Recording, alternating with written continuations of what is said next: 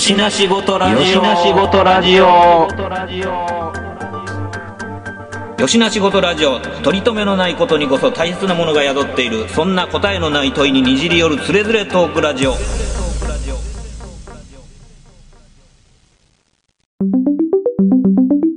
よしな仕事ラジオやって。よしな仕事ラジオ？知らん。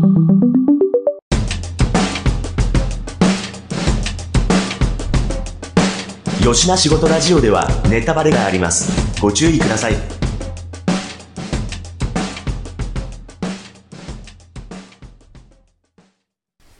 はい、始まりました。よしなしごとラジオです。今回お届けするのは私トミーと、えー、どうもちゃんと大西です。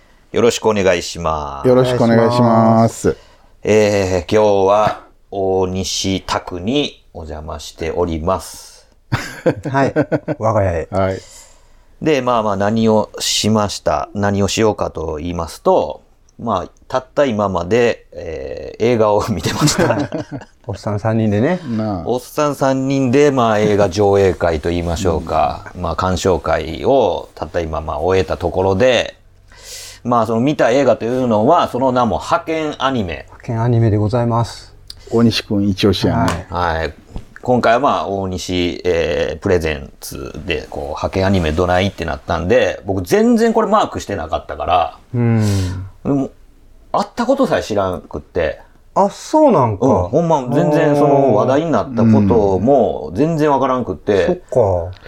どう？って言われたから、え、ちょっと待って、ちょっと待って、何々ってなって、あ、そうなんか。そっからなんかちょっとググってみるみたいなぐらいに何にも知らんかった。あ、そうなんや。うん。俺もなんかあの、舞台始まるよみたいなテレビで、うんちょっとやってるの見たけど、あ、え、そう何これ、なん、なんなんって感じだマった。なんなんまでは。いやいやそうなんや。うんなんか派遣社員のアニメとか、まあそう思うよね、うんタイトルからしてね。そうそううんうんうん。って思ったんですぐらいの感じやったな。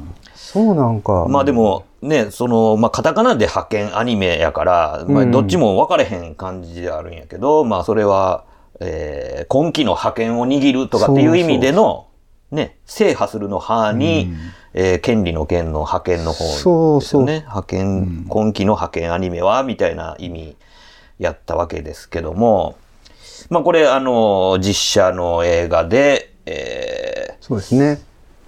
ー、何ですっけ。吉岡里帆そう、吉岡里帆が主演の、まあ、アニメ監督、新人駆け出しアニメ監督、吉岡里帆が、あの、頑張りますっていう、まあ、映画なんですけども、うんこれ、なあのーなんて言いましょうかね。あのーまあ、原作が小説？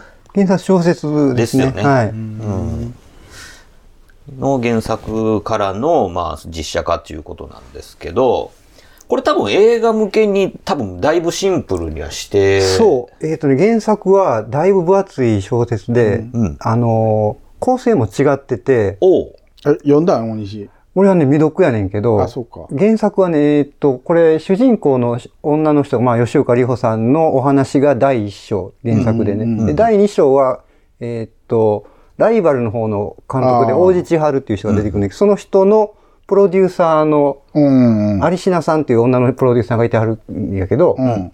この有品さんのお話が第2章になってへて、ー。で、3幕目に、えーっと、この上作が、アニメを作ってる、アニメーターの人のお話が第3幕、この3章になってるんやけど、どう考えてもこの分厚い原作をうん。2時間には収められへんっていうので、映画用に組み替えて、まあ、練り直して、脚本練り直して、うんまあ、もっとわかりやすい対立構造で、その新人の吉岡里帆さんの監督と中村智也さんの天才監督とのこの対決みたいなちょっとわかりやすい構成にしてうん映画にしたんかな。え、うん。そうそう。なるほど。なんか、うん、確かに、だから、すごいこうな、構成としてめっちゃわかりやすくしてたおかげで、その映画の尺でもう十分、こう、エンタメになってて、うん。楽しかった、楽しく見れましたよってな感じなんやけど、まあ、あのもう、僕はもういろいろちょっとその、なんていうんか、こう、アニメ業界、まあ言うたらこう、オタクに半分足を突っ込んでるというか、まあ首まで使ってるのかもしれないですけど、そういう業界ごととかっていうのに、まあこう、結構耳をそば立ってるところもあるんで、なんかそういうまあ業界あるある話みたいなところっていうのもいろいろこう散りばめられてて、まあニヤニヤできるポイントもまあ結構あったんですけど、うん。まあ、なんでしょうね、こう、大きくまあ登場人物をまあ、えっ、と、紹介すると、そのまあ、今回はこれ主人公として描かれてる吉岡里帆うん。演ずる、そのまあ新人、うんあアニメ監督斎と藤ひとみさん。斎藤ひとみさん。で、その、えーそっち側についてるプロデューサーである、えー、江本佑江本佑さね。ええね。ん。うん。うん。で、えー一発超大ヒットを飛ばした大天才アニメ監督として名を轟かせてるが、二発目がちょっともう一つ伸び悩んでいる、えー中村智也中村智也演じる王子千春監督。監督と、で、そのプロデューサーである小野町子っそうそうですね。はい。ていう、まあ大きくこの2チームが、うん。あー競い合うようにしながら、でもその、まあなんていうかこう、お仕事を、うん。えー進めていく中で、まあ、成長していくとういうか、んうんうんうん。あの、同じ枠のうんうんうんちょうどね時間がそうそう裏に時間枠でっていうね。どっちが上かみたいな、土曜日のね夕方枠の、えーアニメ作品、そうそう2作品をこうぶつけ合ってみたいな。そうやんねで、どっちが視聴率取るか、うんどっちが派遣を取るかっていう対立構造にしてるんよね。うん。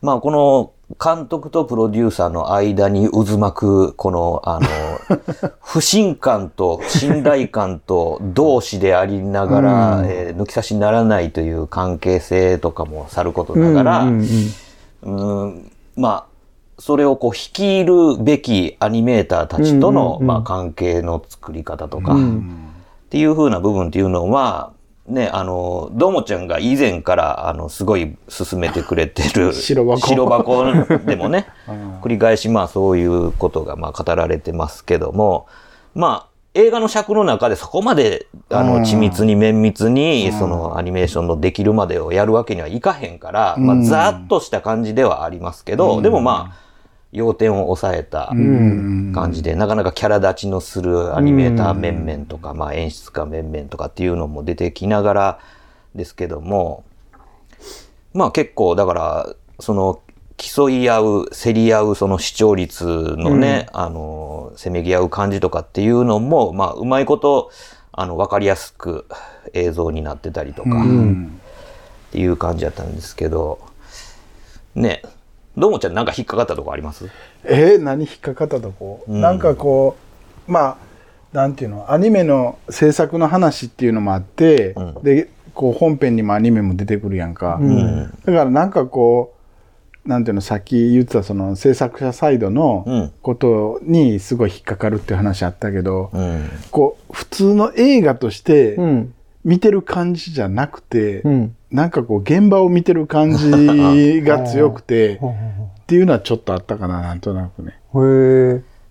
現場を見てる。現場を見てるっていうか。さドキュメンタリータッチっていうことかな。なんか。までもいかへんねんけど、うん。なんかこう業界の中の、はいはいはい。でもほんまはこうなんちゃうかとかさここは美化されてるけどもっとドロドロしてるんちゃうかなとかさ あんな押してんのにこんなに変更させて大丈夫なんとかさなんかこうそういう見方になってしまって、純粋にこう一人のこう人がうん。こう成し遂げてこう思いを伝える話であるとか、はなんか本来は映画としてそういうとこを見せたいわけやんかこのアニメの現場の苦しさももちろんあるかもしらんけど、うん。こう各人とのこうこう心の機微とかさ、うん。なんか本来映画を見てる部分でのところがこう純粋にこうそれをこう見るっていう感じにはなれへんかった部分あるようね。ーん、そうなんか。なるほどね。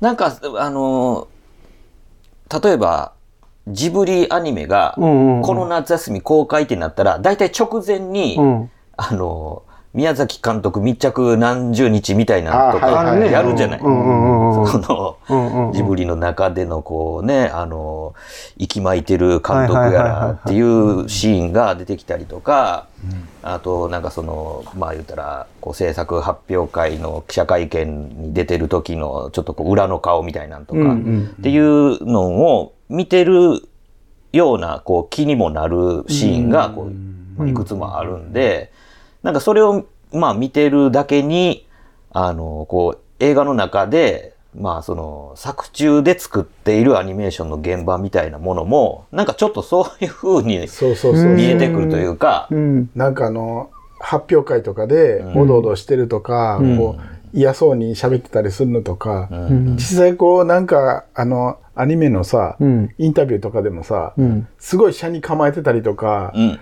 うん。もうなんかそれこそなんていうの、あの、押し守でもそうやし、富野義行でもそうやけどさ、うんうん。なんかもうかなりぶっ飛んだおっさんで宣伝する気あんのかな、みたいなとこあったりするやんか、はいはいなんか見ててもさ。なんかああいう雰囲気とか、あ実際こう、実はああいうような気持ちで、うん。こう、あの、借り出されてたんちゃうかなとか、ねキャンペーンしてる場合やないんですけど っていう時にキャンペーンしかなあかんから。なるほどね。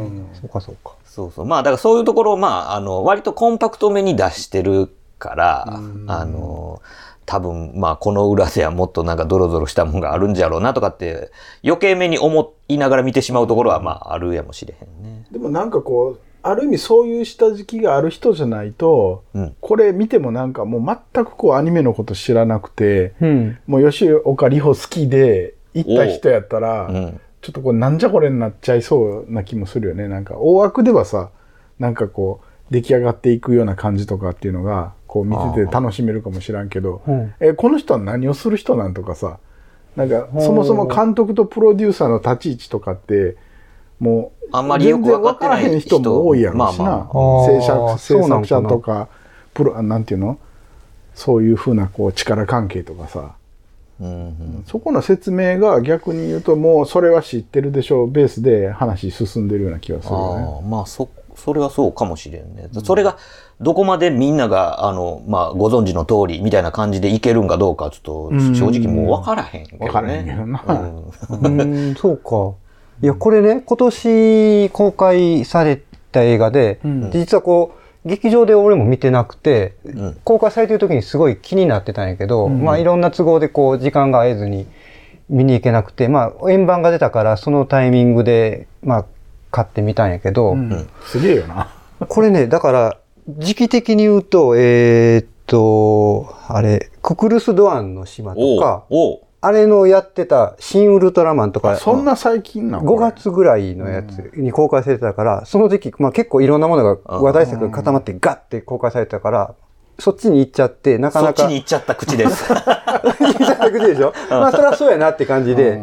で、ハテナアニメも気になってるけど、なかなかちょっと手が回らなくて、いなんかまごまごしてる間に終わっちゃったんやけど、なんかね、だこれの、えーっと、そのもっと前の段階で、えーっと、まあ、映画館とかで予告編とか見てたら、うん。もっとなんていうかな、こう、お仕事系の映画で、うん。お仕事映画ってあるじゃないですか。うん。あっち系のお話なんやと思って、だからその、なんかほら、えーっと、矢口さんのハッピーフライトとか、はいはいはいはい。ああいうこうお仕事紹介しながら、はいはいはい。ろいろこうドタバタがあって、うん。で、こうちょっと主人公が成長しました、みたいなお話やと思ってたから、ちょっといい意味で期待を裏切られたというか、あ、そっちに話振っていったんやと思って、その逆にそのお仕事でこんなあるあるがあるよっていう側面もあるけど、うん。もっとこう、なんていうかな、ものを作る人ってこうなんやとか、うんなんでそれを表現したいのかとか、うん。そっちに踏み込んでいってる映画やから、うんあだいぶ俺がイメージしてたのと違う映画なんやと思って、んうん。そこすごい良かったんや、ね。そこがいいとことしてそうね。うん。だから結局ね、こう派遣アニメって、まあアニメって歌ってるから、うん。よりこうアニメのことを知ってる層に訴えなあかんのじゃないかとか、アニメ知らんかったらこれきついよね、みたいなところも、まあまあ、ないことはないけど、うん何も知らん人が見ても、うんうん。単純にこう、その、なんていうかな、た、なんていうか、その人間として、うんうん。クリエイターっていうのはどういうことで、なぜそれを表現するのかとか、うんうんうんうん。じゃあなんかさ、そこが、それがうん。本来の見方やんか。うんうん。だからそれを見なければいけないのに、あそっちに引っかかる。そうだ、実は、うん。でも、こう、なんていうの？作ってる現場って、もうちょっとドライなんちゃうかとかさ、もちろんそれは作劇的に盛り上げるために嘘ついてる部分はあると思うけどね。そこに引っかかって、そこまで目がいかへん人もおるんちゃうかなっていう懸念がどうちゃんにあると。うん、まあ、それもちょっとわかる気がする。な。るほどね。でもその、なんていうか、その、大西が言ってる視点を、すごい凝縮したセリフとしては、うんうん。あの、リア充のことを勘違いしてたでしょ？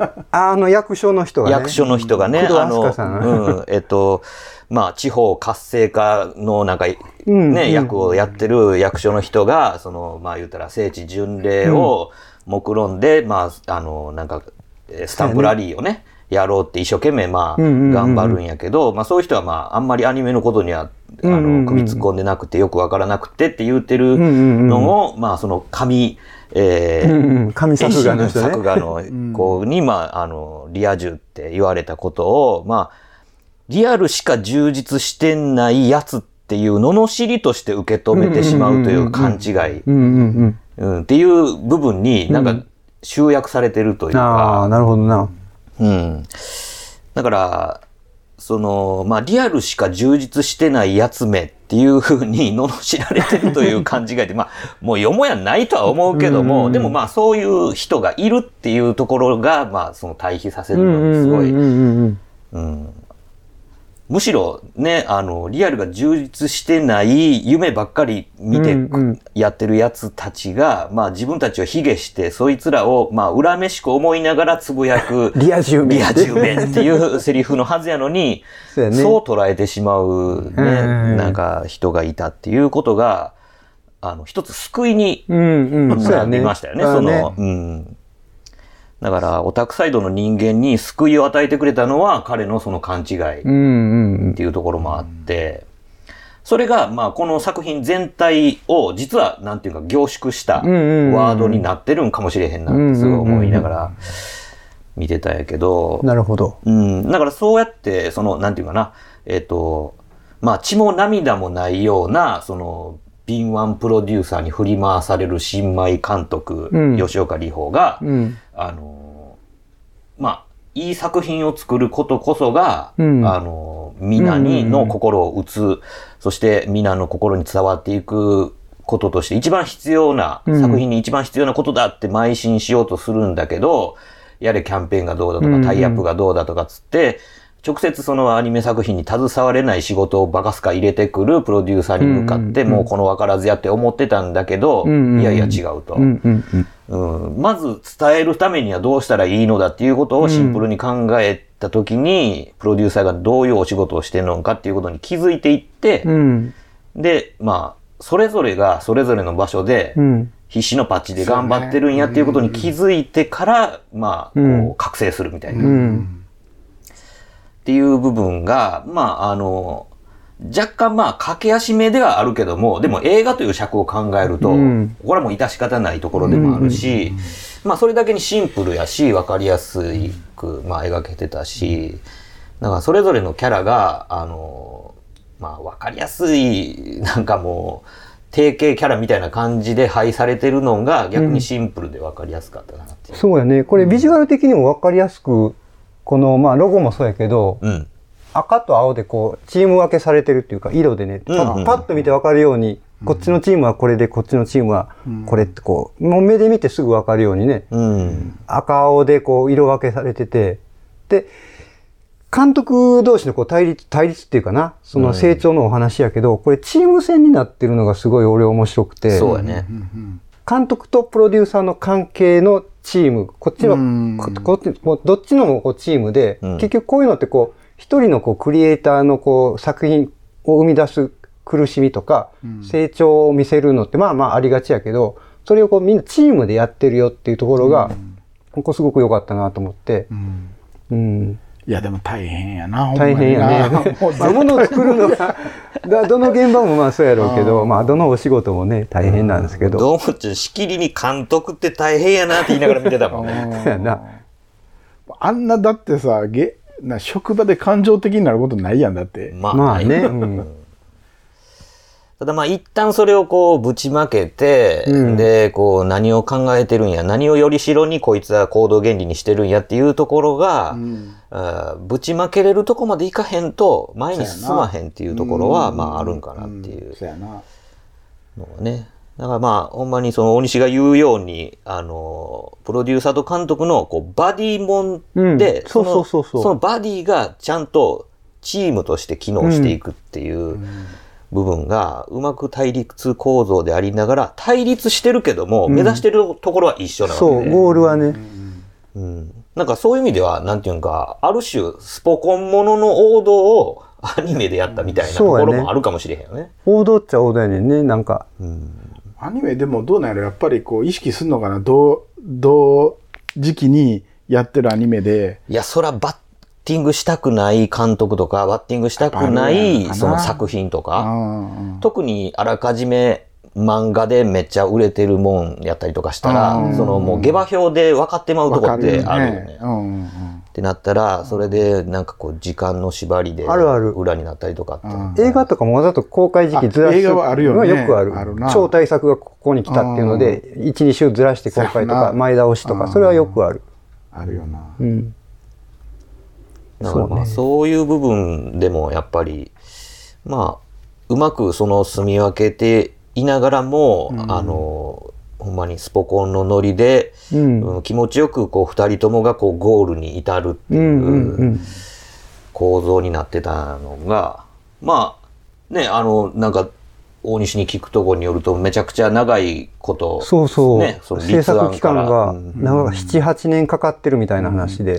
その原作者は、この業界の人やったわけ、いや、でもない。辻村さんは、あの、違う、そういう小説家の人やけど、うん。まあ、ライトノベルとまでは言わんけど、うん。まあ、そういう、あ、そう。ん。なんかさっきググったらさ、なんか、あんあんに連載してたとかっつって。派遣アニメはもともとアンアンで、で？そう。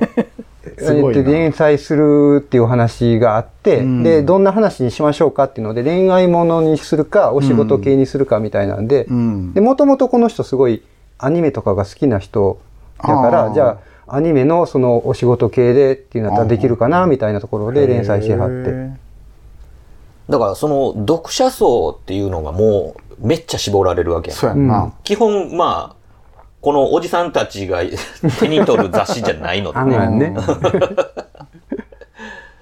だから、そういう意味ではもう全然こうターゲット外ではあるけども、まあアニメーションっていうところで僕らも取り付く島がちょっとだけあったっていう。うんいや、でも大西が推薦せんかったら俺これ、見てないかな絶対見てないわ。あそう絶対見てないし、だって知らんかったもん、マジで。うんそうか。なるほどな。いや大西、はどこに食いついたんこれ？どこにって、まあ予告編とか見てたかなでもね、その、さっきの話じゃないけど、うんそのプロデューサーがものをこう見てもらってから初めてその評価が始まるみたいな話で、うん俺もこれ、これの予告編とかをこう映画館で見てた時に、さっきも言ったけど、もっとこうお仕事系の軽いコメディ映画やと思ってたんよ。うん。だから結構ヘビーな出だしからずっとこう最初からトーンが重いやんか。ローやね。うん。ずーっとローで来てて、最後グッて上がんねんけど、うん。こんな映画と全然思ってなかったから、うん。なんかある意味こう伝え方間違ってるっていうか、あ、確かに。でも予告さ、編と全然違うもんみたいなっていうかね、まあそれはそれでよかったんやけど、それはこう最近の日本映画ってうん。結構そうじゃない？なんとなくこなんかね、意図的にやってるところもあるんやけど。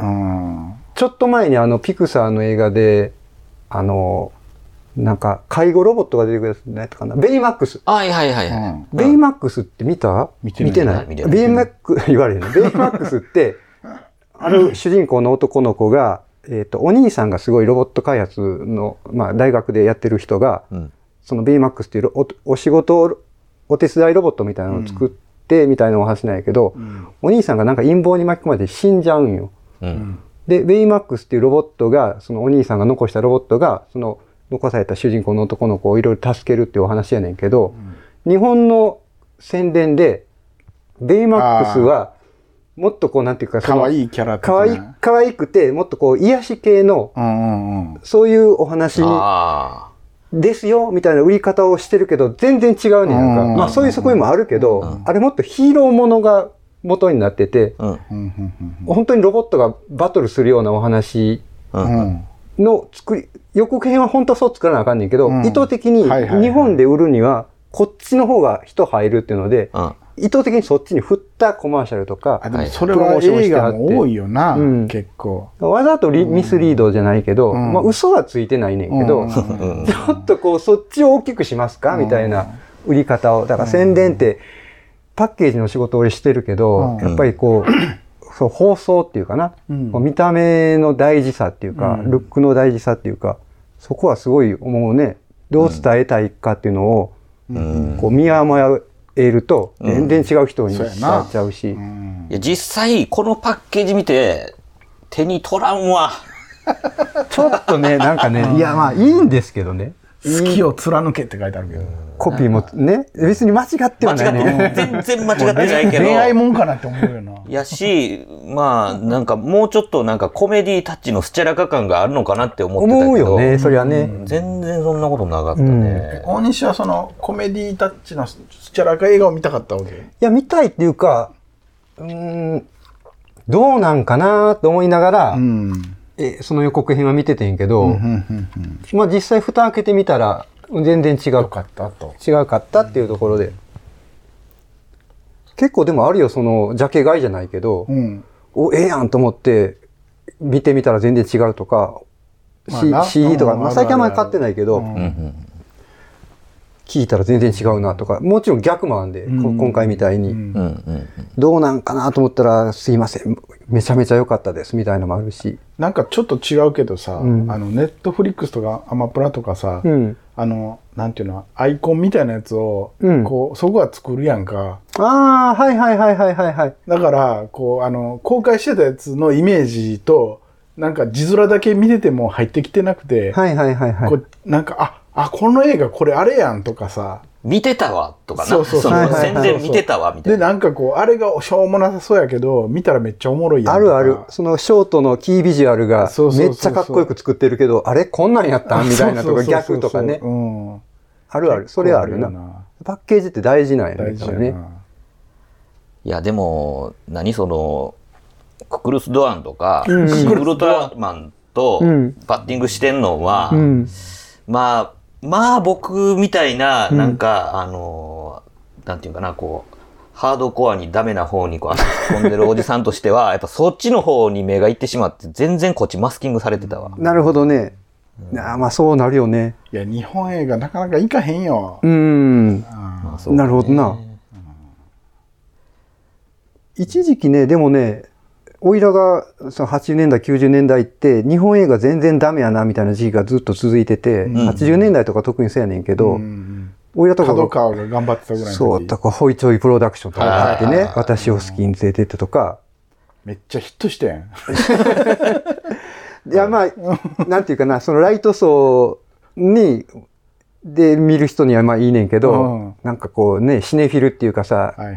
映画好きなんですみたいなアート系うん。映画見見逃しませんみたいな人から見ると、え、日本映画見るのみたいな感じでうん。目で見られてたそうやな。時期あったでしょ？サブカルクソ野郎どもはそんなんにはもううん眼中なかったから。もうね、そう、もうハリウッド映画こそナンバーワンみたいな風潮がずっと続いてたけど、でも2000年代から逆転してて、うん日本映画の方が劇場で人入るようになってて、今もまだちょっと続いてんのかな。もうだいぶ赤いようになってんねんけど、最近また逆転してきてないなんとなく。最近はね、あの結構韓国映画とかが頑張ってて、なんか一時期さ、日本映画死ぬ死ぬ映画ばっかになってへんかったなんか。死ぬ死ぬ映画って何？いやもうなんか余命何日みたいなやつ。今でもそうやで。そうやろ、うんあれ見るたびになんか、わまた余命やんと思っても いや、俺あの、何やったっけ、長澤まさみさんと、あーあの世界の中心で、はい愛を先え、今この時期にこんななんか、うん何秒もの見せて、こんなん絶対ヒットせえへんわと思ったらめちゃめちゃヒットしてた。あれからやで。あれからやで、死ぬ死ぬ映画。死ぬ死ぬ映画っていうね。死ぬ死ぬ映画っていうカテゴリー初めて聞いたわ。死ぬ死ぬ映画っていうね。うん すごい、レインボーマンなの死ね死ねだみたいな言い方してるけど。あ、そう。いや確かに。でも、あったよね、この間も嫁、何年の花嫁みたいなの。まあ、そうね。まあねだから、いわゆる、なんちゅうんか、こう、感動ポルノ系というか、うんそうやな泣いてね、みたいな。うんもう泣かしに来るぞ、っつって、じゃあ、わかった、泣きに行くぞって言って見に行くやつ。まあ、はいまあ泣きに行ってんねんけどな。うん犬がどうたらとかな。なあ。はいはい。まあ、でも、まあま今、ジャンル映画やからね、別に同じやん、こう泣きたいと思って行くのと、うん戦うの見たいと思ってカンフー映画見るのまあ確と、うん、一緒一緒。うんそれは SF も一緒やし。ホラー映画見に行ってんでそうそうそう。怖いやんけって言ってもしゃあなそいうそうそうそう、そんな来るなっていう話やからね。今だから韓国映画と、あと最近タイのホラー映画がすごいあ、そう。頑張って、タイ、タイ製。へえええ韓国映画ってでも日本ではあんま公開してないよね。いや、そんなこともないでしょ。うん。あとパッと浮かばんいや、でも、配信とかでも今いやもうネットフリで。はもう韓国派遣取ってるけどな派遣っていうねんな、それな。うん。そうやんね。あの、この間テレビドラマで平手友梨奈ちゃんがやったやつ。六本木クラス？そうそうそうそう、あれも見てないか。ら、あれも韓国原作でしょ？イテオンクラスもちろん原作でしょ？あどとイカゲームとか全部韓国でしょ？でも全部それ今ネットフリックスのオリジナルやんか、うん。あ、劇場公劇開で場でっていうのはあんまないよね。公開で、そうなんかな、うん、タイのホラーは今すごい元気やな。マジで？なんていうタイトル、ちなみになんかある？この間ね、えーっと、その、呪い系のやつ何やったかな？最近もうタイトルが出てこなくなってさ、老化現象で。うんでもまあちょっとあれうん忘れましたけどね。まあまあはい。うんそうそう。まあジャンル映画いろいろあるけど、うんパッケージに騙されてなかなかいかないっていうね。そうやなそうか。まあそんなんは今に始まったことはないんやけどね、うん。そのパッケージでやられるっていうのはね。いやでもまあともすれば、あの、なんていうのかな、こう、そういう、もうおっさんホイホイみたいなやつばっかりに、あの、目がいってしまうからさ、なんかその、まあ、トップガン的なやつとか。トップガン トップガンね。まああそこはもう僕は今のところこうグッとこらえて言ってないねんけど。いえそうなの？見てくださいよ、トップガン。やもうみんな大絶賛やもう。安心して見れんで そうやな。うんいや、そうなんよ。だからその、まあ、あの、どもちゃん言うところの、あの、死ぬ死ぬジャンルでもないし、うん いや、なんか、あの、そうでなくても、うんもうなんか、だんだんこう、類線弱くなってきてんのに、うんそのなんか死ぬ死ぬとか見る気ないのよ。これっぽっちも。はいはいはいはいはい。なんか。全然泣きたいとかないも わかるないよる。なん。ないもん。でもね、トップガンマーベリックは違う意味で泣くよね、あれ。泣くかあれ 泣くかあれおーって、これや、でもこれが見たかったんすよ、みたいな。そう、男泣き系な。うおーんって。なかなか続編とか通物でね、うん。あの、名作って難しいねんけど、最後の方畳みかけてるよねあれなんかね。すごいなんかもうほんと1ミリも外さずに、うん。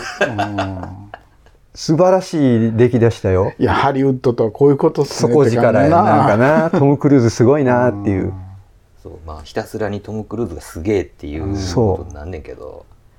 で、普通なんかね、その通物とか、まああの、ダーティーハリーとかでも、うん。最後の方になったら、クリント・イーストウッドがこう若い刑事を育てるみたいな話にシフトしていってんねんけど、トップガンマーヴェリックはもう言うけど、トム・クルーズめちゃめちゃ前出てるやん、みたいな。こうあれ一応なんか共感で復帰して、うん。で、こう若いパイロットを育てるみたいなプロットになってんねんけど、最後、やっぱお前行けみたいな感じでトム・クルーズ一番前に出て作戦遂行してるから、1ミリも若者に譲らないよ、みたいな。しかもトム・キャット乗ってモテるしな最後 もうすごいなトム・クルーズすごいなってい。すごいうな。で、それを見てもなんか別に文句言わないっていうか、うん。よくやってくれましたって口に言わせる力技っていうかなんか、ねでもなんか俺あの「トップガンは」うん。ワンよりもマーヴェリックの方が好きやな、ああ、そうなんや。うん。なんかもうあのワンはあのトム・クルーズの嫌なとこがすっげえ鼻についてああ、それこそリア充死ねって感じやんか。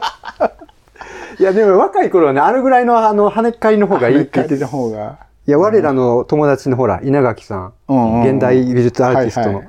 あの人、ほら、スター・ウォーズ好きやねんけど、うん。スター・ウォーズのあの、新しい方の三部作でさ、はいはい。ダース・ベイダーの若い頃のアナキン・スカイウォーカーが、うん。もうものすごい跳ね返りで、はいはい。俺めちゃめちゃ天才やから、こんなんできるで、みたいな感じで、鼻につくみたいな評論がいっぱいあるねんけど、うん。稲ちゃんどう？って聞いたら、いや、若い頃のあのぐらい跳ね返ってるのがちょうどいいよとか、稲垣さん人間でかいなと思った思い出があるけど。稲垣一切跳ね返ってないのにな。なあ。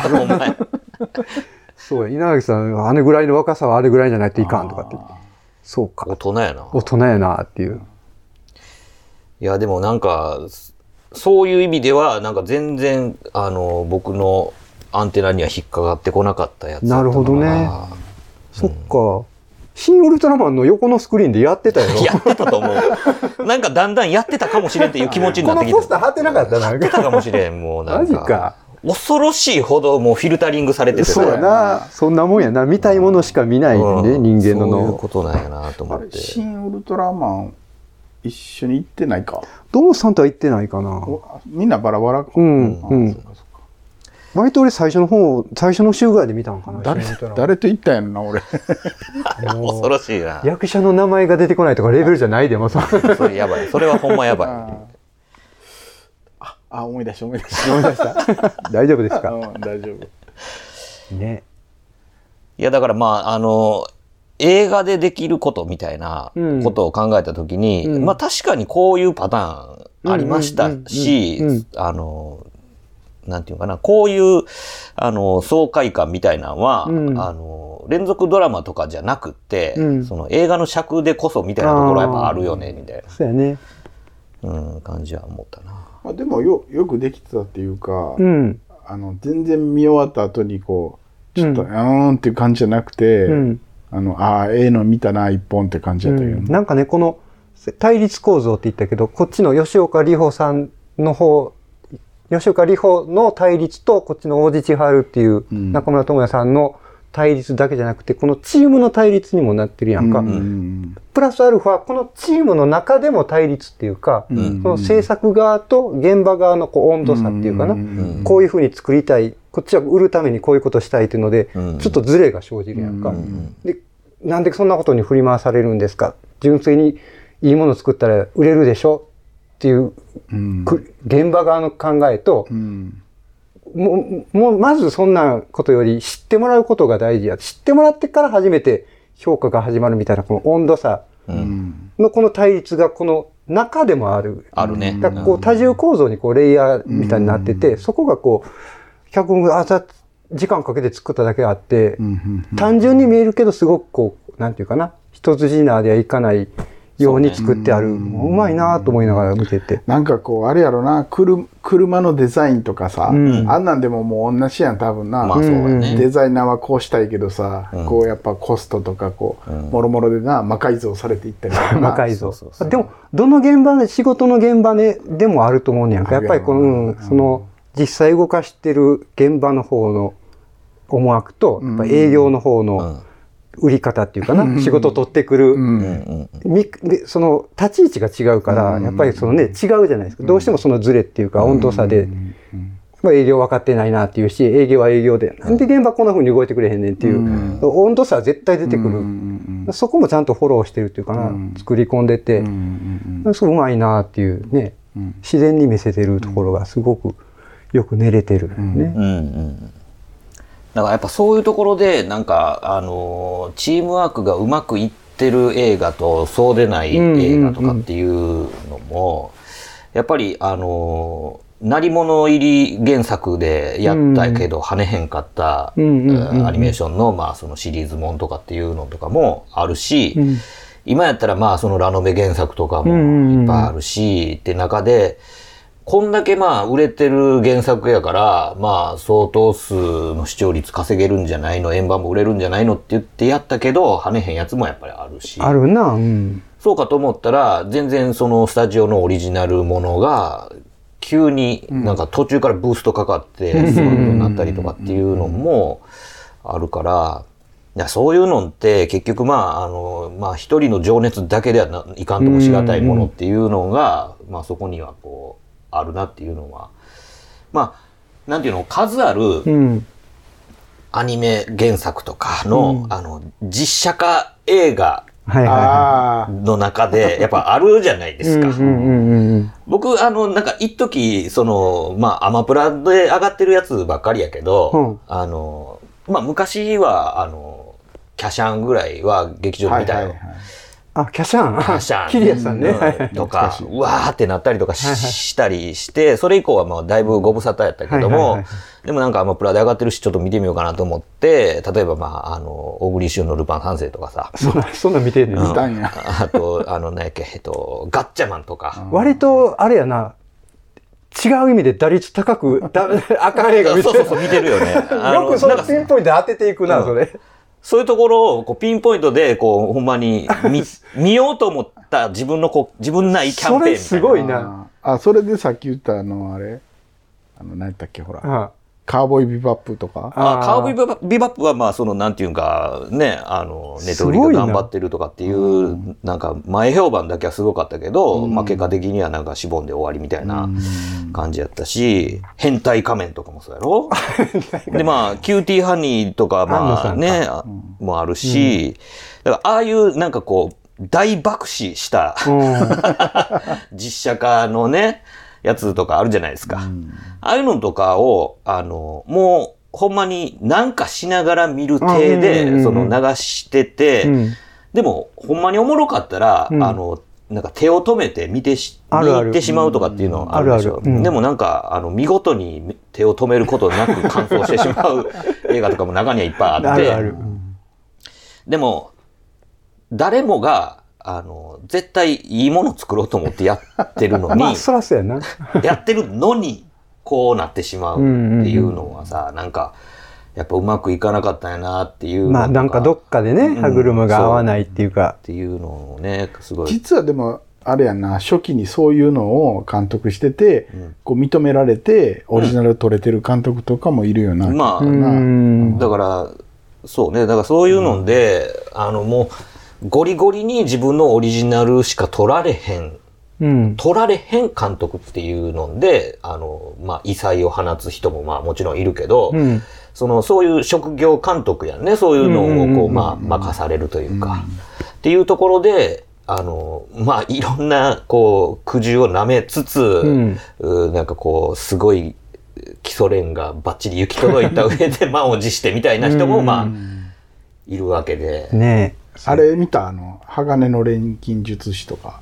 あ見て実写な。いな。の方？実写の方。あ実写の方見てないな。いや俺どう両方見てないけどさ。最近上がったからどうなんかなと思ってさ、あれ、ソリ、ソリさんっていう映画監督で、もともとあの CG 畑の人で、うん。タイタニックの CD CG とかやってはって、うん、で、えーっと、窪塚くんのピンポン。はいはいはい、をかん初監督かなんかやりはったあそう人でなんや、ピンポンすごい良かったピンポン良かったよね。よかったよね。で、次、わ、ソリさんちょっと注目やな、みたいな感じで見てたら、その後からちょっとあんまり鳴かず飛ばずな感じ。鳴かず飛ばずってこともないけど、俺的には、うん、なんか外してるよな、みたいな。あの、綾瀬はるかさんが座頭市やった映画、ああ、見たよ。1とか。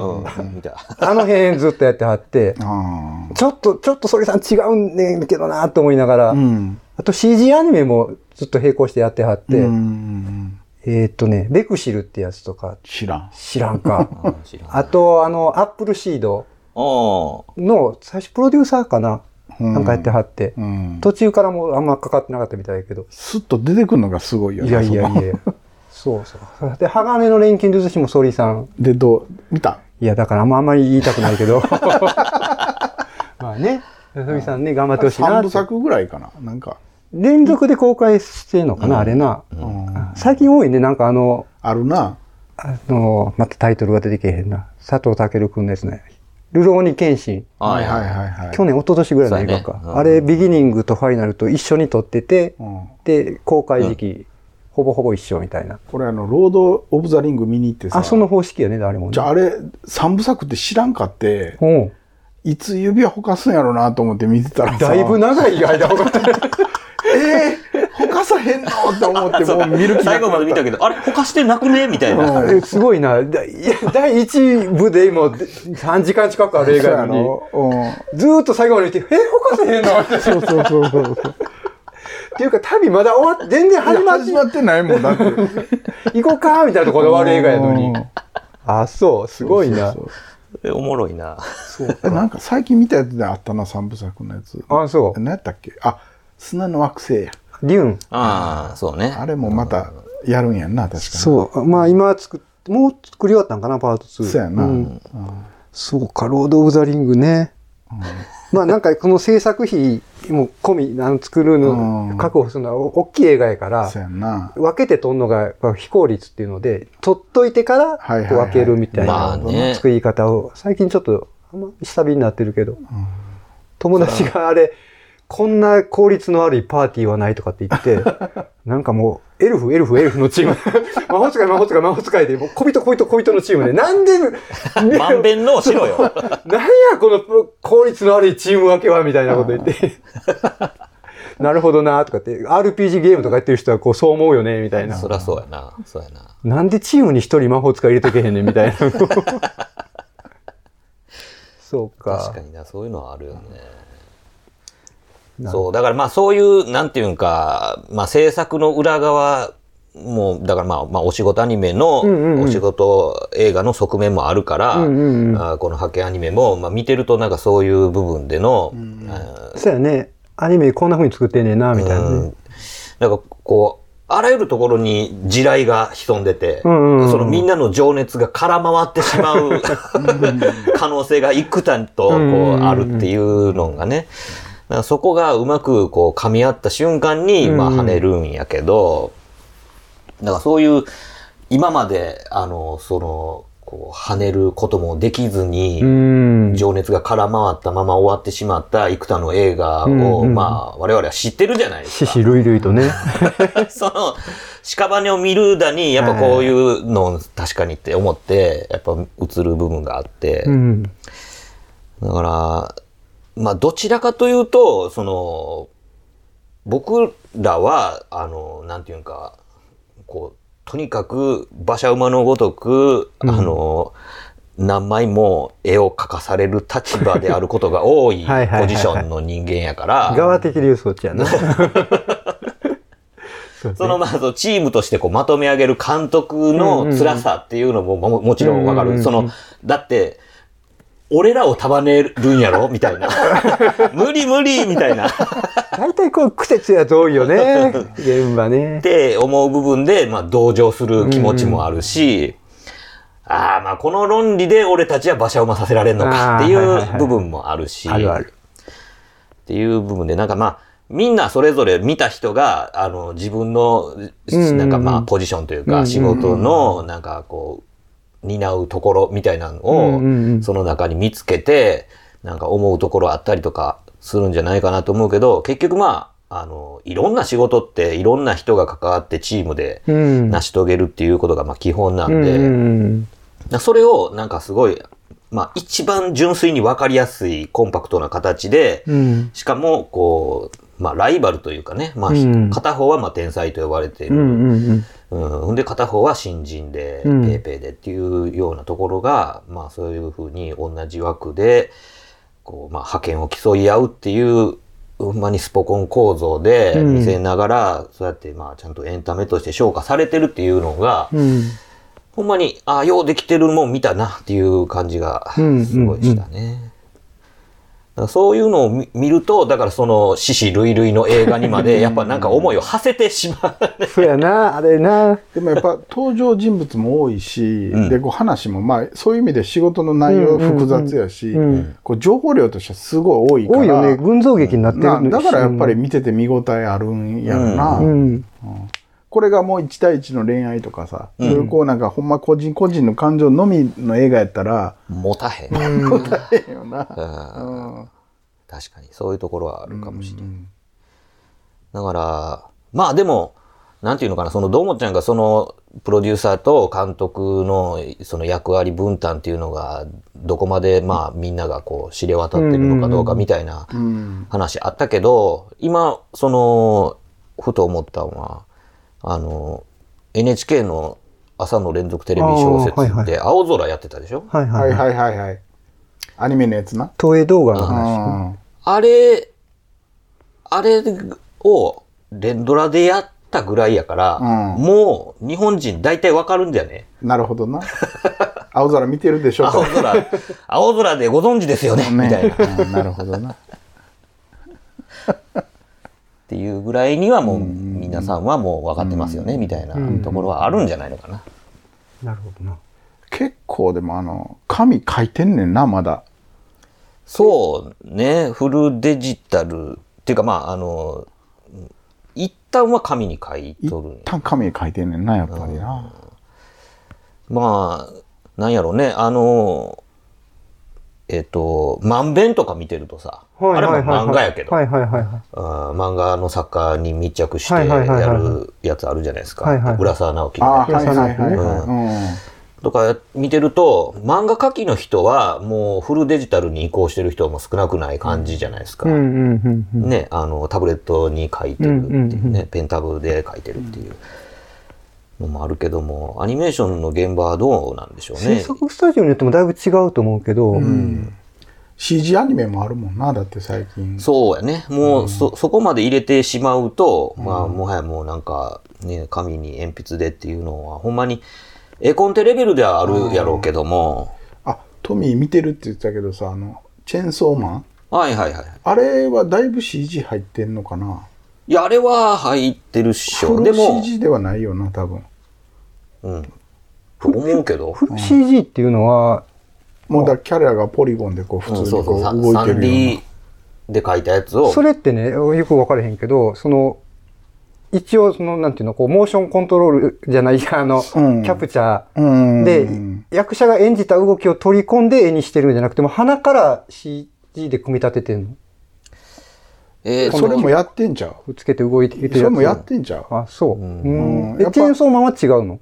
じゃあなんかそういうシーンもあるけど、なんかあの、そうじゃないシーンも、なんかうまいことちゃんと混ざってる感じがして、確かに、まあ、どこまでがどうとかってあんま意識して見てないから、なんかここ CG ん。っぽいなとか、やっぱり、なんどうやろうな、その、CG って言っても、うん。時間のかかる作業やったりするから、これぐらいだったら手で描いた方が早いみたいなところの積み分けで、うん。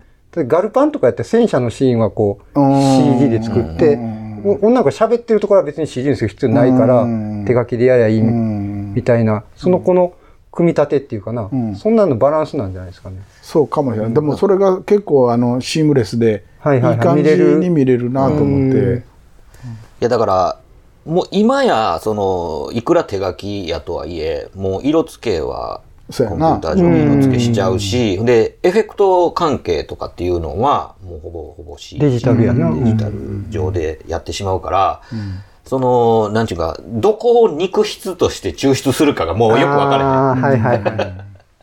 すげえよな。だってセルに色塗ってんねんで。昔はね、昔な。ほんまに。手作業、ありえへん。手作業やで、本当にもう人海戦術じゃないけど、本当に一枚一枚。うん。そう、だから、まあ、それがデジタルペイントになったら、その、まあ、演出上、例えばこれを、あの、青みに色を転がすとか。っていう風なことも、まあ、一瞬でできるじゃないですか。かつてはそれを塗り直すかそ、あまあ、あの、アナログにカメラの、のレンズにフィルターをかけたりとかしたこともまああるでしょうけど、うん。まあ基本ね、手の作業になるよね。な。るけど、でも今はまあそういうデジタルで色を転がす程度なんて一瞬でできちゃうっていうところがあるから、だからそういうエフェクティブな効果っていうのはもう圧倒的にデジタルの方が優位やから、うん。だけどまあなんていうかフルポリゴンフルう 3D モデリングのキャラクターの演技っていうのがかつてはまあなんかバレバレというか、うん。やったけど今やなんかあのまあそれは細かいこと言ったらなんかあるんかもしれへんけど、もうなんか見てる時に気になるほどの違和感を感じさせるもんってもうだんだんなくなってしまってて、うんなんか見てる方もだいぶ慣れてきた感あるよ多分そうやな。目が慣れるっていうのももちろんあると思うな。ただなんかそういう、あの、わざと歪ませる？だから、その誇張して、うん。あの、まあ言うたら、すごいパースを誇張して、歪んだ空間の中みたいな表現をするときには、その歪ませ方のケレン味みたいなものは、うん。未だやっぱその手書きでしか出せない部分、そのなんかこう、計算上の空間歪みだけでは出せへん部分っていうのとかはあるんかもしれへん。感覚やね、その辺はね、うん。センスっていうかね。面白いのは、これでね、この映画の中で、うん。えっ、と、王子監督って、まあ、すごい天才監督うん。は、昔ながらの絵コンテ鉛筆で描きはんねんけど、おううん。あ、この斎藤女の子の方は、タブレットでやり、こっち、もうその世代の監督やから、はいはいはい。もう肌感覚っていうそういうね。デジタルでもう作っちゃうよ、花からっていうので、その辺の住み分けもさりげなくやってるんだよなそうね。もう紙くずまみれの中に、その、こう、あれビジュアルでま、中村ま智也が。嘘でしょって感じやけどな。わかりやすいよね、あのいやー、あれわかりやすいよな。な。失踪したとかで髪がわーって待ってるだけでただ、あの、なんちゅうかな、あの、坂口安吾の部屋みたいにうんうん汚くないよね。綺麗ね。綺麗そうそうそうそう。もう、もう、ミニマリストばりの部屋の中で、紙くずだけの真っ白い感じの。ウォーターサーバー置いてますみたいな。みたいなね。うん。そうそう。なんかその昭和感ないよね、そこにはね。うんそうね。そう、昭和感っていうのは大体ね、汚いのよね。今もう男おいどんとか浮かんでもうたりそうやね。男いどん、だから、その男らしさの中に、あの、風呂に入らないっていう要素っていうのが、かつてあったやん。うんうんうんもう僕らはもう知らんよ。僕らはもうそれのない世界やけど、でも僕ら以前の人たちって、うんうんうん男みたいなもんは、あの、風呂は入らへんし、うんうんまあパンツもまあ裏返して何日履くみたいな、そんな世界やな。そんな世界。歯なんか磨けへんぞ、みたいなね。磨けへんぞとかって、その、いわゆる、ワイルドだろうみたいな。そうそうそうそう。なんかまあ先駆け男塾的な、ねあの、そういうこう、バン、バンカラって、バンカラねはいうんはいはいはい。バンカラって汚くて臭くてそうやね。っていう世界観が、その男らしさうん。としてかつてあったのに、うんあっという間に漂白されて、今はねフローラルな感じに。装飾系。中村智也やな。そう。マトリックスが公開された時にさ、鈴木、ジブリの鈴木敏夫が、最近のヒーローは汗かけへんねんな、みたいなこと言ってて、あ、そう、汗かかへんねん、頑張ってる感が出ても汗はかかへんねんやと思って、うんデジタル世代のヒーローだな、みたいなこと言ってはって。そう、そんな見方すんねんな、と思って。そうやな。いや、んあの、泣くし、叫ぶし、うん汗もかくし、うんうんうんっていうのが、まあ、昭和のヒーロー。そうやね。大衆が感じる。比で言ったら、こう、あれやんな、こう、吉岡の方が、うんこう汗臭い感じしてたよあな。あ、まあまあ、そうかもね。い芋っぽいしな。んそうそう。まあね、その、中村智也はやっぱり、その、役名がその王子。もう王子や。王子様の王子やからね。あもうまさに王子ですよ。うんまあでも、まあ演じ上げてたけどね、あのキャラクターを。そうやね。結局、天才っていうのを、がプレッシャーになってますみたいなんで、看板下ろせないぞみたいなんで、自分で追い込まれるっていう役どころやったけどね。うん。いるよね、ああいうこう、自己演出というかね、うんうんうんうんうん過剰な人ってね。はしごを登っても降りれなくなっちゃう感じね。まあだから、そういう部分っていうのを、あの、まあでも実は、実はっていうか、実にさらりとうんうんうん。描いてるじゃないですか。うんうんうんあんまりくどくど言わずに。そうやね。見てたらなんとなく感じてるっていう状態やね。こう振り返ると確かにそういう演出もなされてたなっていう程度にさらっとやけどちゃんとそのなんていうかこう天才という重圧に苦悩するところもちゃんとあるし、うんシーンとしてちゃんとあうんるし。なんかでもさ、こう、原作三部作って言ってたやんか。さうん、三章立てね。三章立てやんか。だからこう、ちょっと、見てみたい気はするな。ああ、そうですね。うんまあ、読みやすいと思うけどね。でキャラが割とこうね、みんなちゃんと立ってるうんうんうんるから、ねそれのこう、他の視点でのこう話展開であるとしたらさ、うんうんうんだってその、何あの、神、神作画神作の。画の人の 恋愛事情とかちょっと知りたいんだってあれ。いやどうもちゃんこう目ざとかったなもう 割と最初の方で言ってたそうもんな。一瞬でこの二人くっつくとかっつっていい感じやな、みたいなこと言い出して。そでもさの視点な三部はそうなるんじゃないの？いやー、まあ。あ、なんかまあ。言いませんけど。あ、いや、知ってんの？いやいや、別に。そういやいやっていうところに、ああ、どうもちゃんは、なんか、あの、すごいさ、あの、めっちゃ感情移入する、なんかダボハゼみたいに感情移入するところもあれば、ギュッて引いて、そう、めっちゃクールな見方。クールな見方するところがあって、そのなんかこう、パースの効いた見方、すごいエッジーな感じやなと思って。すごいよね、その辺のこう見方のこの距離感っていうかさ、つついたり離れたりする感覚っていうのが。じゃなくてこう入り込んでるからやと思うねんだけどね。そうかな。入り込みすぎて逆に。そうそうそうそう。一周回って俯瞰で見てるみたいな感じ。すごいよね。なんか、うわ、その視点なかったっていうところをちょいちょい言うてくるからね。なんか、どうもちゃんと一緒に見てると、なんか面白いのよ、そうやな。内容全然理解してなかったそう、そうかと思えば、全然理解できてへんかったりとか、え、この人誰みたいな。え？ーだいぶ終盤になってから、小野町子の人、この人プロデューサーやなとか、今まで1時間半何見ててんみたいな、こういや今聞くかみたいな。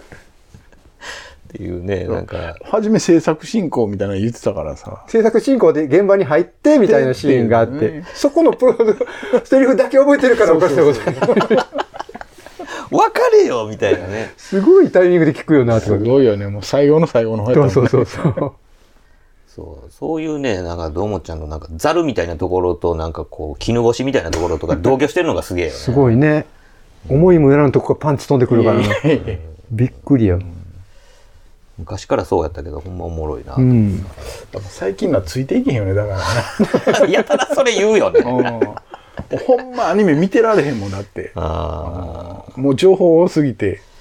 まあまあまあまあ、そうなんよね。情報、だから、その、なんていうんか、もう、アニメになってる時点で、ある程度、あの、皆さんご存知この文脈ですよ、みたいな感じで、すっ飛ばしてるところも、まあ実際いっぱいあると思うね。んうんうん。なんかまあ、だから、ね、さっきも言ってたように、なんかこう、異世界転生ものが多いっていうのは、もう最初の舞台設定とかを全部飛ばせれるのよね。んだからその12話の尺の中に、もっと描きたいところをぶっ込むためには、最初のなんかこういう舞台でこの人はこういう人柄でっていうのをくどくど説明するのに2、3話うん。尺を割かなあかん部分を一気にすっ飛ばせるっていう部分があるから、まあ、こう大量生産されるんやろみたいなところもあるよううんに、うん。なんか、まあ、もう、はいはい、もう知ってますんで先行ってくださいみたいなうん。ところがいっぱいありすぎて、その、なんていうか、そこの部分の、うん。がちゃんと後にうん。効いてくる。フックとしてね、伏線になってる。っていう部分があるお話が描きにくい、うんうんうん。フォーマットになりつつあるのかもしれへんけども、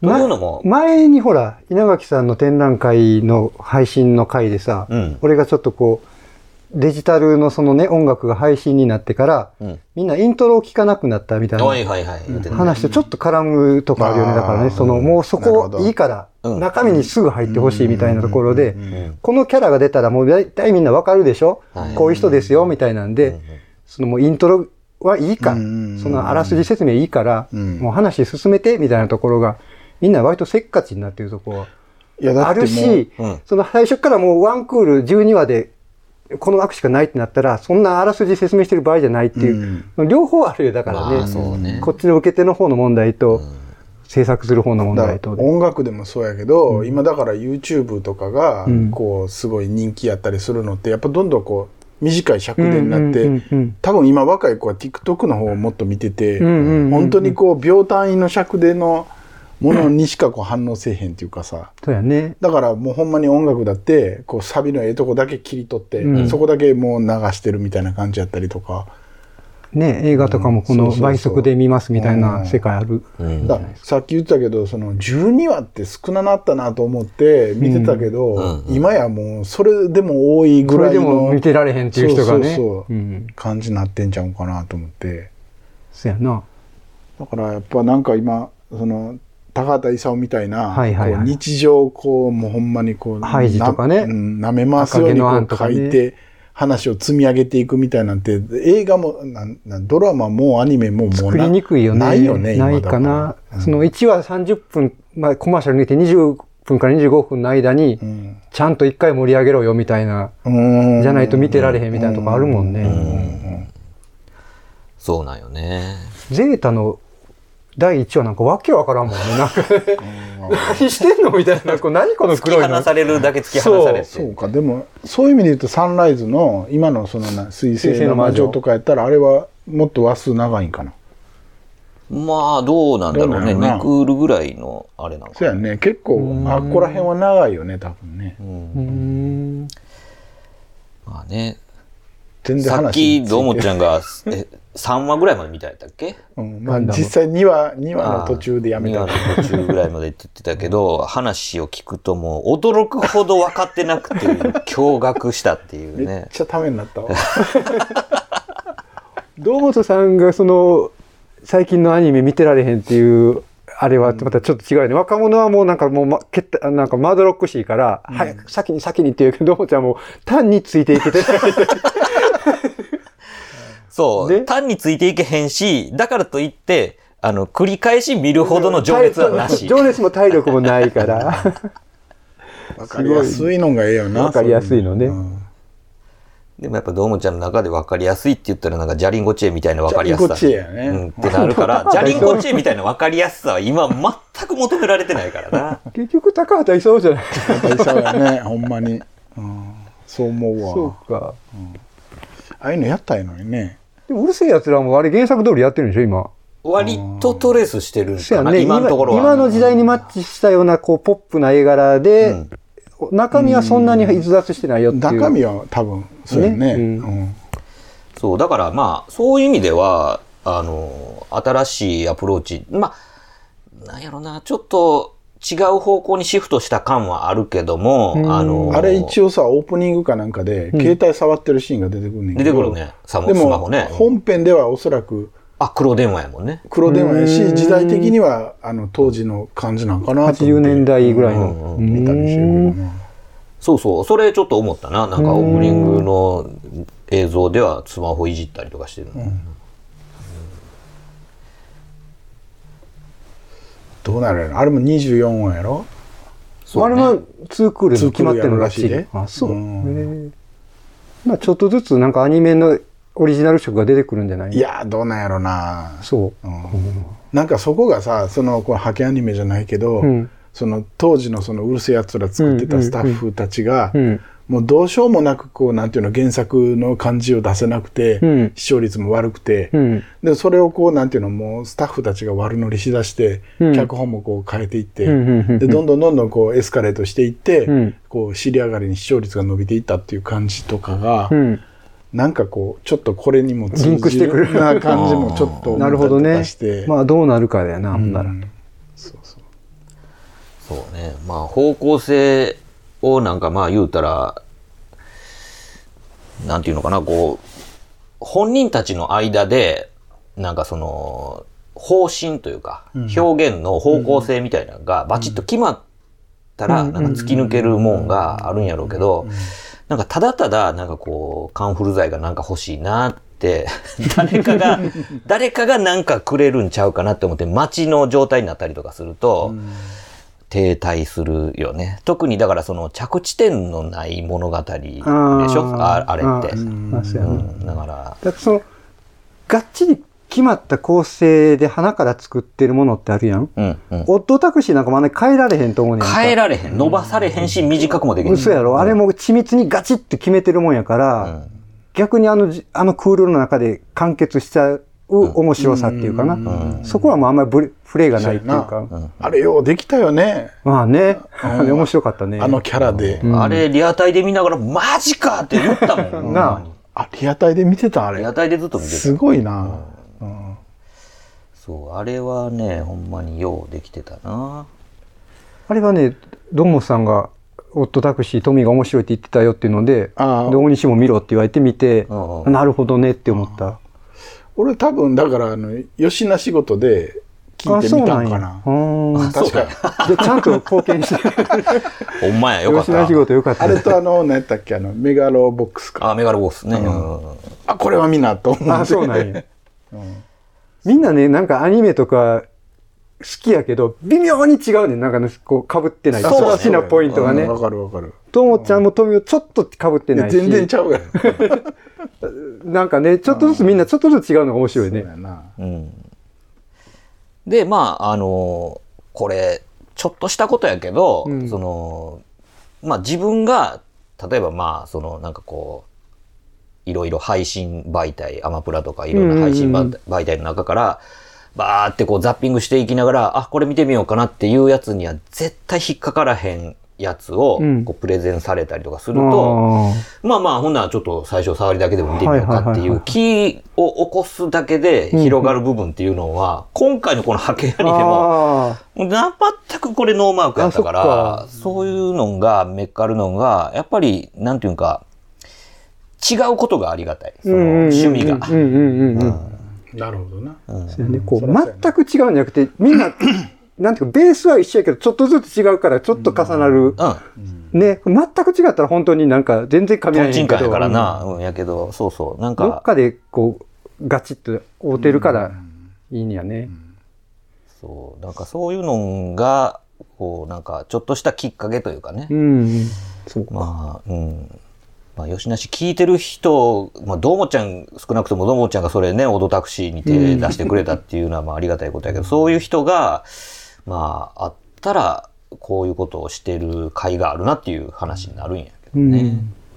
うん。いや、まあ、だから、派遣アニメ、まあ、あの、全然、そうね。僕は、僕やったら絶対取り上げへんかったっか。やつやけど、これ見て普通に面白かったまあし、、まあよかったですよ。うん、だから、こう、少なくともなんか、あの、ちょっと気になった程度でもなんかちょっとね、あの、見れる、はね、なんかものがあるんやったらそうやって、吉の仕事を聞いてる人、ね。ぜひ、あの、面白そうだなと思ったら見てみてください。これもう見るって今やったらあれやねん。今ね、アマプラで、入ってんの？あの、レンタル開始したかなんかやと思うけど、あレンタルか。うん。うん。見れんことはないかな。ね、なんかまあ、そん、そういうのが、あの、なんかこう、プレゼンできる媒体として、まあ、こう、吉梨があればいいかなと思ったり。してるから、なんていうの、その、ね、普通に生きてるのより、こう、1%でもいいから、うんあの、面白いもんをめっけることができるうん。きっかけの媒体みたいなものが、あの、あった方が、まあ、こう、人生が彩り豊かになるっていうね。ちょっとだけ世界が広がるみたいななんかね。やっぱ自分のアンテナだけじゃさ、まあ、引っかかれへんから、だいぶ錆びてきてるのもあるし、ねえ、なんかそういうこう体力的なもんとかも要求されたりするからね、そうなってくるともうなんか、っていうか、無駄足踏みたくないっていうのもあるじゃない。あるな。あるある。っていうかもうあれやろ。こう今までの経験でもうだいだいぶこうあこれは見る見ないっていうのがこう選択されてしまってるからそうなそういう部分が煮詰まってきてる部分もあるから、だから、ね、あの、まあ、頭やらこうしてこう見見る、こう、まあ、ね、頭を柔らかくし続けるためにもね、うんやっぱ人の言うことを聞いた方がいいんちゃうかみたいなね。まあ、ある程度、なんていうか、信用できる人のね。そうそうそう。それはちゃんとチョイスしなあかんけど。何でもかんでも聞きゃええってもんじゃないけどね、うん騙される場合もあるから。でもなんかそういうこう今まで自分が見てないジャンルを見てみようとかで、こうヤクザ映画とか、うん。ああ、そうね。ね、あんなんもたまに見ると面白かったりするもんそうそうそうそう。うんそうなんよね。だから、そういうので、あの、僕は、そのさっき言った 実写化したガッチャマンとか、進撃の巨人とか、ちょっと見てみようかなと思って見なるほどな見てみたりとかするわけよ。わからんでもないね。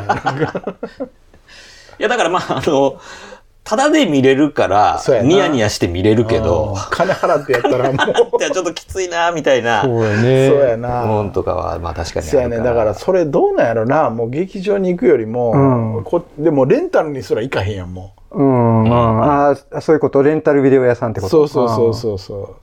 配信で見れるからね。そうそう。で、逆に言うと配信でしかもう見ないっていうかさ。ああ、そういうことか。まあまあ、劇場行くようにはするけど、うんでももうレンタルしてまでは見あへんし。そうかこれ見の劇場見逃してもまあやるやんと思ってまうやん、なんかこまあ、だ、大体、なんていうか、まあ、こういう言い方あれやけど、うんい一般っていうか、その普通の人は、う。うん。面白そうやなと思っても、まあ、テレビでやるから、もうちょっと待とうかとか、うんはいはいはいまあそりゃそうやね。あんまりそんなそうや劇場まで行けへんよね。うん。俺は失敗しても劇場に行く人やから、偉いな。数々、そのね、失失敗してんの。敗もしてますよ、そりゃ。デビルマンも劇場で見てるし、そうか。ちゃんとしてますよ、いろいろ。でも逆に鼻が利くようになるよ。なるほどね。うんいや、だから、その、思ったんが、うんえっ、と、まあ、劇場行って、うんで、あのー宣伝、うんあはいはいはいはい宣伝もだからちゃんと見てるってことよね。もういるな、楽しみやな、宣伝見んの。あー、わかるわかる。うん。あれ、まあ、いらんなって思う時もあんのよ。あなんかもう、ああもう、し賞味の始まり時間教えてや、みたいな。はいはいはいはい。それに合わせて入るからみたいなね。そう、もうなんかジュース買いに行きたいから、みたいな。とか、いや昔でもネットもなかったから本当にこうあの宣伝でな次何見るか決めたりとか、そうやな。あのそれこそピアとかさ、うん。そうやな、映画紹介の欄とかでもうちっちゃい字字でさ、これはと思って行ったりしてたわけやからな。で、騙されるわけやねんね。特にミニシアター系は自分で取りに行かんと入らへん情報やから。あの置いてあるポップで。そうやなね。チラシ見たりとか、あともうラジオで映画解説聞いて、浜村淳に全部喋られたみたいな。おいみたいな。お前の喋るのがおもろいやんけ、みたいな、映画より。浜村淳でも見た気になってるやつとかあるかあるある、あるある。でも実際テレビでやってて、お、見たろうかって見たら全然ちゃうかったですね。そう、浜村淳の方がおもろかったな、みたいな話が。すごいよな、あの人、スター・ウォーズも解説できるわけやからな。まあね。うん解説できてんの何でもありやね喋ってるだけやけどね、あらすじをね。できてるかどうか分からへん。電子みたいなもんやからな。まあまあ、あれはもうなんか伝統芸能みたいな領域に入ってきてるよね。浜村淳芸やな、あれね。まあそんな感じでなんかまあ、あのね、吉梨がそういうなんかこう、あの、皆々様の映画ライフの なんのかな？ね、あの、なんかこうスパイス的なものになればいいかなと思ってお送りしますけども、ね、あの、まあちょっと手応え良ければ、うんちょっとこれシリーズ、えちょっとあの、大西拓ロードショー。別にうちタクじゃなくて大西ナイトじゃない。大西シアター大西シアターいいね。大西シアすター。もうまあちょっとね、あの、また、はいあの、季節季節でできたらいいかななんて思うってますけど。ちでよければ来てください。はいというわけで、まあ、ぼちぼち締めますんで。はい。というわけで、えー今回お届けしたのは私、トミーと、どうもちゃんと。大西でした。ありがとうございました。ありがとうございました。